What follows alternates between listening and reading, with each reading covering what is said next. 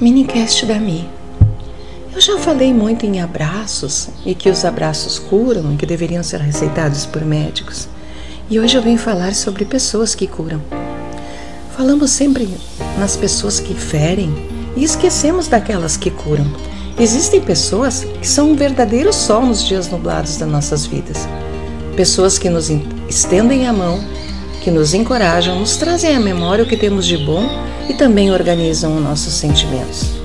São verdadeiras bússolas divinas que nos norteiam quando estamos desorientados. Assim como há pessoas tóxicas, há pessoas medicinais que, quando chegam perto da gente, curam a nossa alma. O que torna uma pessoa assim não é a ausência de defeitos, é a delicadeza nos gestos. É um dom que vai além do pensamento positivo. É o comportamento que se manifesta nas situações mais corriqueiras, quando não tem ninguém olhando. É uma gentileza desobrigada.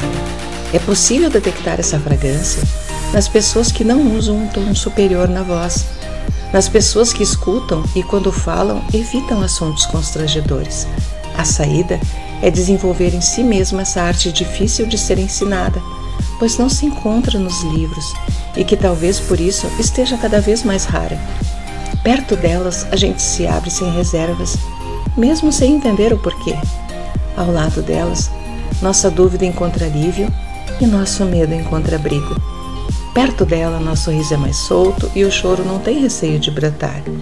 Perto delas, somos mais autênticos e a vida ganha mais coerência e lucidez. Essas pessoas nos transmitem paz sem que nenhuma palavra seja dita silenciam nossa alma com cuidado e plantam sementes de otimismo em nossos corações. Gente que abraça a gente só com a sua presença, amansando o nosso desconforto. Vamos observar mais à nossa volta as pessoas que curam, e o mundo está cheio delas. Eu desconheço a autoria deste pequeno texto, mas aconselho a procurar pessoas que curam e se tornar pessoas que curam nós precisamos acolher o outro sempre, praticar sempre a empatia, ser generoso e, sobretudo, amar a todas as pessoas que estão no nosso caminho, porque elas não estão conosco por acaso. Esta é minha mensagem e até mais.